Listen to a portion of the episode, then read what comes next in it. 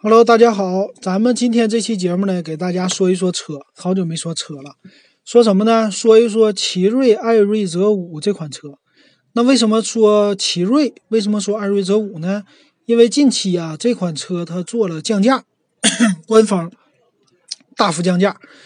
嗯，它之前呢就已经有优惠了，现在只是说降价呢，把优惠的价给直接抹到车价里去了，所以车价有一个大的降幅。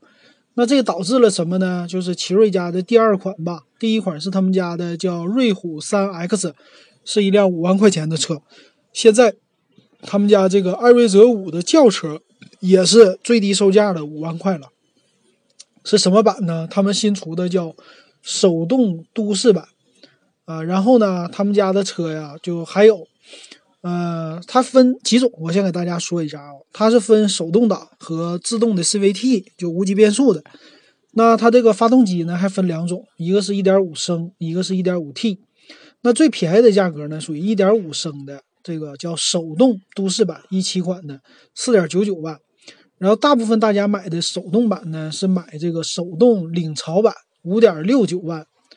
然后呢，它还有 CVT 的，CVT 的无级变速版呢，最低的已经卖到了六点三九万，可以说就是一个无级变速的车呀，啊，自动挡的车做到了六万多块钱，也算是很便宜的一个价格了啊。所以说，就这次官降以后，它的整个车的售价可以说非常的低。那咱们就看一看它这个机，它这个汽车到底怎么样。那当然了，它有一点五 T 的版本。一点五 T 的版本呢是叫 Sport 啊，它是一点五 T 的，那最低的起售价呢是七点六九万啊，这是它的指导价。那咱们看一看它这些车，从最低配和次低配，咱们来看看吧。啊，主要是看它性价比高的这款车嘛。那到底是什么样呢？咱们先从外形来说。那当然了，这个车已经出来两年了，它是二零一六年上市的一款车。那作为一款两年前的车呢，到现在来看，它整体来说还是不错的。呃，当然有很多视频类的节目已经介绍了他们家的车是多么的漂亮，然后开起来怎么样。那我们呢这期是节目呢是以音频和参数为主的，所以说跟这个视频的节目还不太一样，所以我会给大家详细的介绍一下它的参数。那先说这个车的外形，从首先呢从车头上来看，这个车是非常的宽显的。然后它这个车呀，可以说你往回看，看他们家什么车型呢？就是叫奇瑞的 A 三啊，这个车差不多是有个七八年前的一款车吧，啊，有这个历史了。其实呢，我感觉说整体来说，这宽度啊什么的和 A 三看起来很像的啊，这么一款车，嗯，所以呢，前面你看它这车的宽度啊，非常的宽啊，但是车头显得很短。呃，整体来说呢，它不算是特别张扬，这么一个外形，就是看起来很，你怎么说？你不能说它特别好看，你也不能说它丑，它只能说是中规中矩。因为最开始呢，这个 A 系列的车呀，属于是欧洲的一个意大利好像是设计公司给做的这么一个外形。那这次呢，它这一款呢，我第一眼感觉就是很平平啊，很普通，就这种感觉。但是呢，也不难看，不丑。就是看起来还是挺好看的，但是呢，这个车它和奇瑞的 A 三呢，其实有很多相像的地方。我一会儿把那个奇瑞的 A 三给大家打开看一下啊，看看奇瑞 A 三是什么样的，做一下对比。那个奇瑞的 A 三呢，这款车它的整体外形，我感觉就是奇瑞艾瑞泽五的一个升级版啊，就是。奇瑞艾瑞泽五呢是 A 三的一个升级版，就是有这种感觉。为什么这么说呢？咱们在图片上给大家做一个对比。首先呢，就是他们俩在正面来说，就是车头这个部分，正面来说呢，他们俩的这个感觉呀，都是属于说这个车灯比较宽向于两边啊，然后是中间是它的进气格栅啊这么一个位置。可以说，就前脸呢显得都很宽啊。然后呢，看侧面，一个车的看侧面，你可以看出来。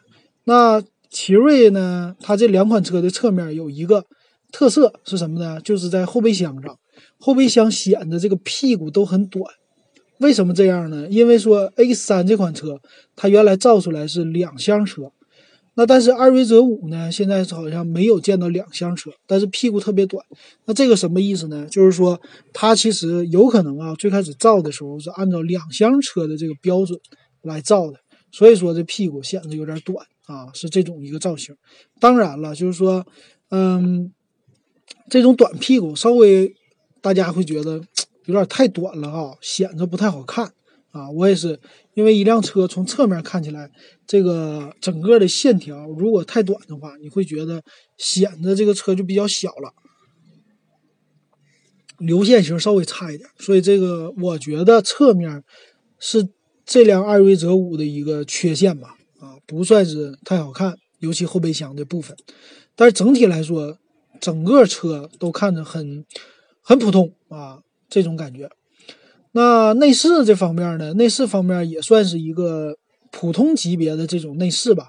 当然，方向盘我首先觉得特别的好看，这是奇瑞家的有自己的特色啊，都是这样的方向盘，就是呢有功能键在两边，中间是气囊和奇瑞的 logo，还有喇叭，下边呢它是有一个镂空的，这个算是一个三幅的一个方向盘吧，差不多是这种感觉。我觉得这种方向盘呢，可以说就是。呃，中规中矩，然后外形呢，相对于来说是比之前我那辆帝豪啊四幅的方向盘，其实看起来年轻化一些啊，这点我觉得不错。还有呢，特色的就是他们家的仪表盘啊，仪表盘里边呢，它的仪表显示方面也是做的很不错的啊，它的这个仪表显示啊，做的效果上，我觉得还是挺好的吧。它那个指针，呃，用了红色、白色的。这个指针来给它做区别，所以能看出来，呃，有一点运动感在里边。那虽然中间的屏幕呢，虽然不是中控啊大屏，就是仪表盘上的屏幕，虽然不算是一块特大的一个屏幕，但是呢，相对于来说还是，嗯，算是就是给你第一眼看起来该有的信息都有，而且它的这个颜色啊看起来很清晰。啊，有点像大众那种感觉，在中间的布局的位置吧，啊，所以说整体来说，这仪表盘还算是挺友好的，双炮筒的这种结构吧，算是。这是它车的仪表盘，然后呢，中控部分，中控呢就是呃这个一算是大屏显示那个地方吧，这个稍微算是一个弱点吧，啊，大屏显示这个位置呢，它没有啊屏幕，就是领潮版。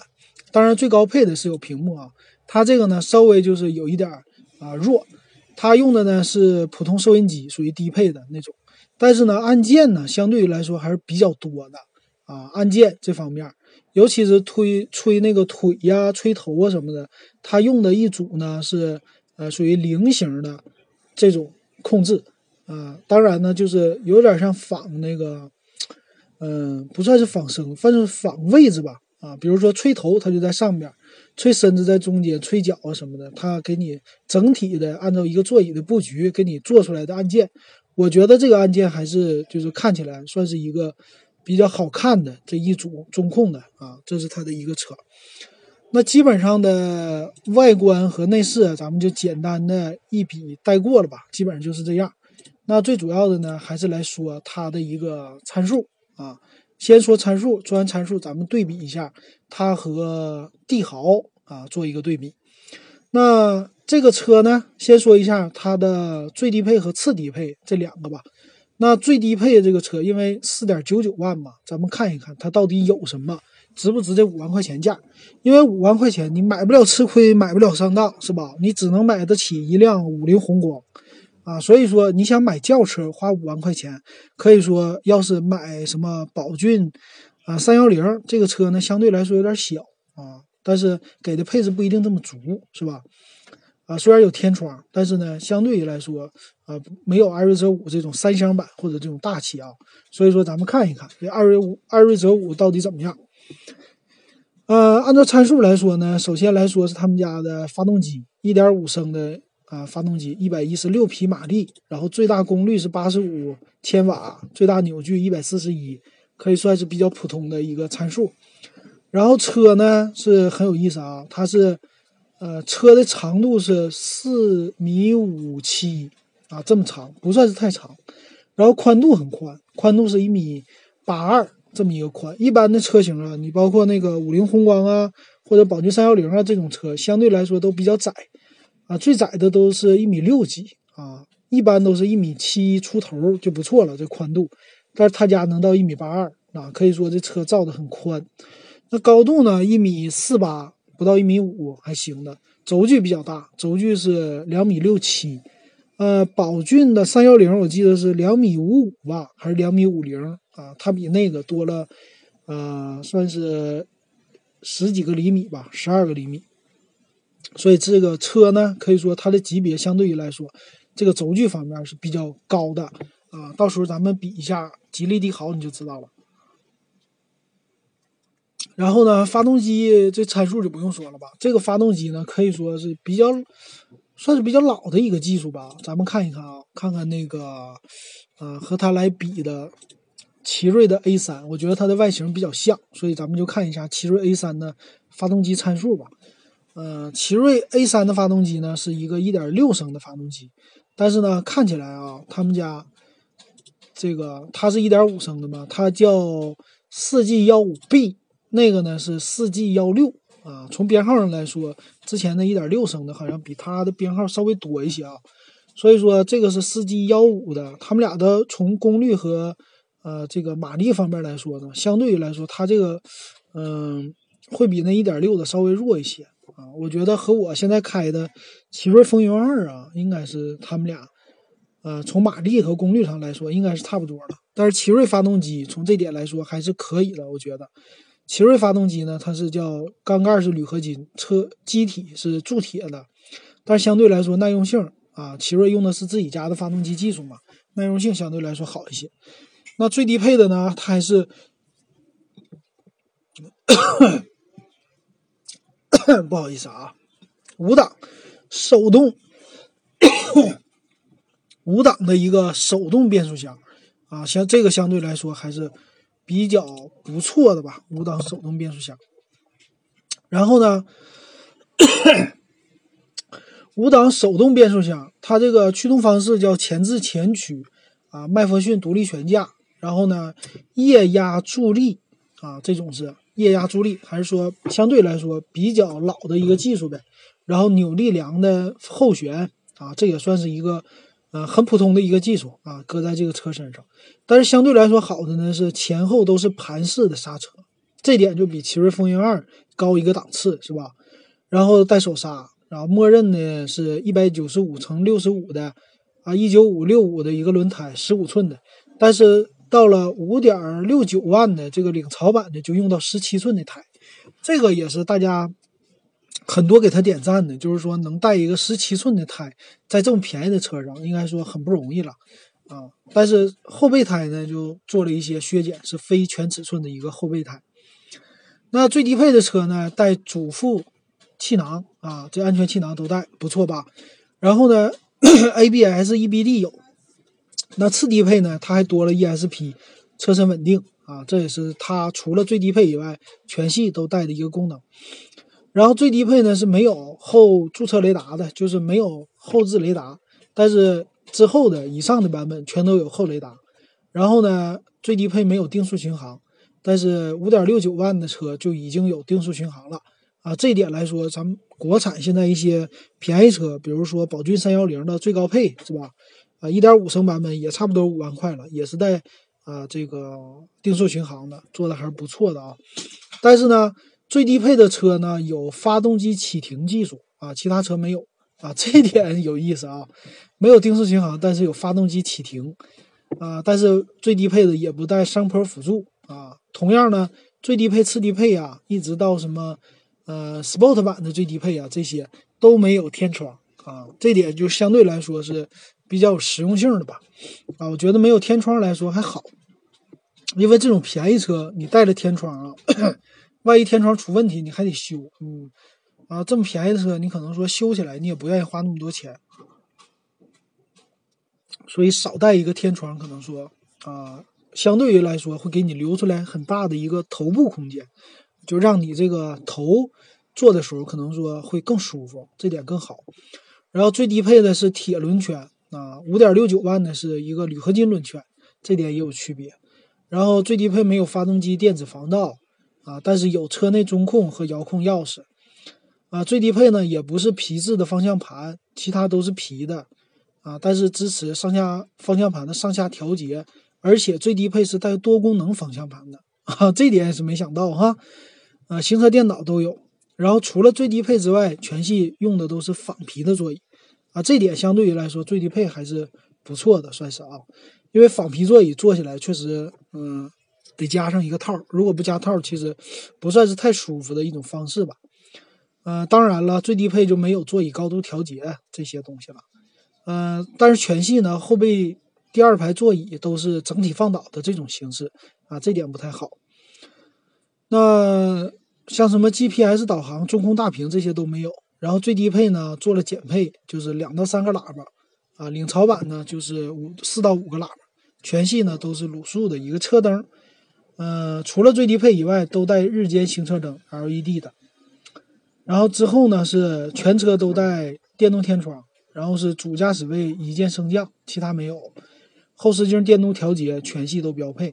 然后全系好像是，好像是全系对，全系都是手动的空调啊，基本上是这样。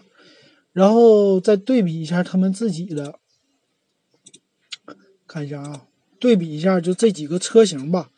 相对于来说，就是它的最低的售价是四点九九，咱们说了嘛。最高的售价呢是到了八九点七九，是一点五 T 的 CVT 的尊贵版。然后一点五升的 CVT 的尊贵版呢是七点四九，也可以说相对来说就是，呃，一般买的话可能买七万多的这个已经是很高配了啊。那咱们看一看它们的配置都差在哪儿。相对于来说，都是在舒适性上的一个配置吧。那首先呢，就是差了这个侧气囊，最高配九万多的是有侧气囊的，但是其他方面呢，就是啊差了一个胎压监测啊。基本上全系除了最最就是高配的九万多的以外，都没有侧气囊和头部的气帘，基本上就是两个气囊。然后呢，差的呢。呃，ESP 啊这些，除了最低配以外，全系都标配嘛，这点没什么。那相对于来说，这个倒车影像和倒车雷达呀，倒车雷达是最低配没有，其他配置呢是倒车影像啊，除了次低配以外，剩下的高一点的配置全都有倒车影像，然后定速巡航都有。那倒速倒车影像有没有用呢？有用。但是这玩意儿你可以自己装啊，没多少钱。现在买个后视镜三四百块钱都能装个倒车影像，所以这一点也不算是什么太太那个优越的吧。然后呢，就是电动天窗，这也是一些高配车型带的。电动天窗大概我看啊，就是到多少万的呢？最便宜的是六点三九万的，叫手动致青春版，这个是带天窗的。其他方面呢，无钥匙启动也是最低配的手动，啊，青春版才有啊，无钥匙进入和无钥匙启动。相对于来说呢，啊，其他这些都是属于辅助的一个东西了吧。然后全系呢，除了最低配都有皮质方向盘，然后座椅呢都没有真皮，刚才都已经说了吧，啊，全部全系看起来全都是仿皮的。呃，在那个中央扶手这方面也都是一样的，然后大屏幕。就是中控彩屏啊，这个最便宜的叫手动时尚版，是带中控彩屏的，啊，再低的就没有了，啊，主要就是差什么车载电话映射呀这些东西，啊，其他什么方面就没什么了。然后呢，为什么说这款车呢？我现在觉得这款的新车，当然说它的售价很好了，但是呢，它因为出来的时间比较短嘛，这个车呢是二零一六年出来的。你要是查呢，查他们家停售款呢，他们家最早的一个款叫二零一六年手动时尚版。那现在这车虽然只出来两年的时间，但是它的二手保值率不好，所以你现在差不多花个五万五千块钱，就能买一个啊 CVT 版的，就是自动变速、无级变速的一个领潮版。这个当时的指导价是七万一千九，但是现在你基本上二手花五万出头。就能买到这款车，我觉得，啊，那款车呢，它就是有什么侧气囊啊、气帘这些都有，然后呢，还有天窗啊，还有，呃，中控大屏啊，该有的全都有，然后到手才五万出头。你要再便宜的，可能四万多。那买一个，那两年的话也就跑个三四万公里，基本上也就可以了啊。所以说，我是觉得这款车相对于来说，它的整体性价比，尤其是二手车的性价比啊，还是挺高的。然后最后呢，说一下就是对比的吉利帝豪。那帝豪呢，咱们就拿一个五万六千九的一个车，和帝豪的手动时尚型也是最低配呗，六万九千八，但是它实际售价呢，可能说就六万出头啊。五万八千九，或者说六万，呃零九千，基本上是这样吧，六万零八千这种的吧，所以咱们对比一下，然后我把那个六万的次低配也给它放进来，然后看一看他们比一比啊，六万零九千的啊，我给它加进去，好，那咱们看一看这个艾瑞泽五的两款车和帝豪的。它们相比有什么差别啊？首先我要说，就是帝豪呢，咱们比的是最新版的二零一八款的1.5升的，那他们的发动机相对于来说，就是帝豪也用的是一点五升的发动机嘛。那这个艾瑞泽五呢，一点五升，相对于来说在马力上比帝豪的多一些，功率上也多那么一些，但是不多，多了五个千瓦的功率和一个马力啊，这是多的。同样用的都是五档手动，但是呢，车的长度有变化。呃，在车长上，咱们刚才说，艾瑞泽五是四米五七，帝豪呢是四米六三，差了六个厘米啊，这么一个长度，其实不算是太短，差的不算是太短啊。然后宽度呢，这个艾瑞泽五就宽了，它是一八二五，一米八二，那帝豪呢是一米七八点九，差不多一米七九啊，这样的差了三个厘米啊，这个宽度来说，就是让你坐着会更舒服一点。那其他方面呢？呃，车身的长度、高度，咱们说完了以后，车的啊这个重量，它们俩是一样的，差不多，都是一点二五到一点二六这样，基本上算是一个接近一点三吨的一个车吧。啊，用一点五升的发动机，所以基本上油耗是差不太多的啊。然后呢，它们的区别在呃后边，后边是一个叫。帝豪用的叫扭力梁式后悬架，但是呢，呃，那个谁啊，艾瑞泽五用的是扭力梁式非独立悬架，基本上一样，我感觉。然后帝豪呢，老款是液压助力，新款呢变成了电动助力，相对来说会稍微稍微更轻巧一点吧，打方向盘。那轮胎上方面，这个帝豪最低配的就配个十五寸的轮毂了。但是这个艾瑞泽呢，配的十七寸的，这点艾瑞泽不错。其他方面呢，在驾驶气囊方面都是一样的。但是呢，帝豪的最低配是没有叫 ESP 的，但是艾瑞泽五的，无论是五万六千几的，还是这个六万的车，叫领潮版还是时尚版的，都有 ESP 啊，这点还是不错的。然后呢，后驻车雷达这个是帝豪的最低配是没有的啊，但是其他系的都是有。后置雷达的，然后倒车影像啊，帝豪的最低配没有，然后帝豪的再上一级的才有，呃，上坡辅助也是帝豪的上一级才有，其他的没有。嗯，最后呢，用的都是铝合金的圈，但是帝豪呢，最低配它也配了无钥匙启动这个辅助的啊，这点就没什么了。呃，其他方面我看看啊，其他方面来说，除了什么帝豪最低配用的织物座椅啊。这个奇瑞啊用的，呃，相对来说都是仿皮的座椅啊，这点还说好一些。那其他呢？帝豪的最低配是没有中控大屏的，这个艾瑞泽五的六万的手动时尚型是有中控大屏。再其他看一看，嗯，帝豪呢全系都标配自动头灯啊，自动大灯，这点还是不错的。但是艾瑞泽五呢就没有。呃，另外的来说，后视镜加热呀什么的，这些都是小东西了，不算是太太太太重要的吧？啊，基本上就是这样。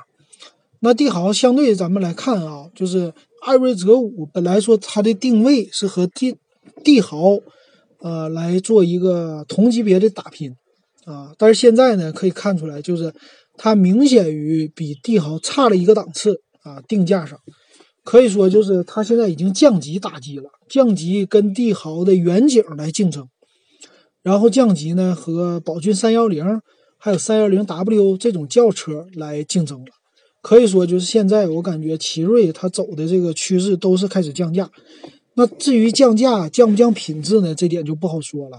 但是最起码从售价上来看和给你的空间感上来看，啊，他们的级别相当于说在国产里算是越级的吧。啊，给的空间这么大，看起来配置这么高，但是价格呢只有五万多块钱相对于来说，就是，呃，从论坛上里呀，还是说从第一眼的这种感受啊，都是觉得奇瑞艾瑞泽五算是一个性价比很高的一个车。所以呢，大家有兴趣可以去看一看啊。我也是最近对这个很有兴趣，啊，对二手的这个很有兴趣，觉得它的二手的这个性价比也是很高，因为相对于来说，二手的它刚出来嘛，刚出来这个。刚出来的车，两年前出的呢。刚开始会给你的，因为售价高，所以给你的量比较足。现在呢，因为它的新车降价了，那它的老款车呢也得跟着降价，保值就不怎么保值，但是配置还在那儿，还是挺高的，而且年限比较短，才两年。所以说呢，现在来说选择二手车里选择奇瑞艾瑞泽五还是性价比非常高的。好，那基本上咱们介绍汽车的就到这儿。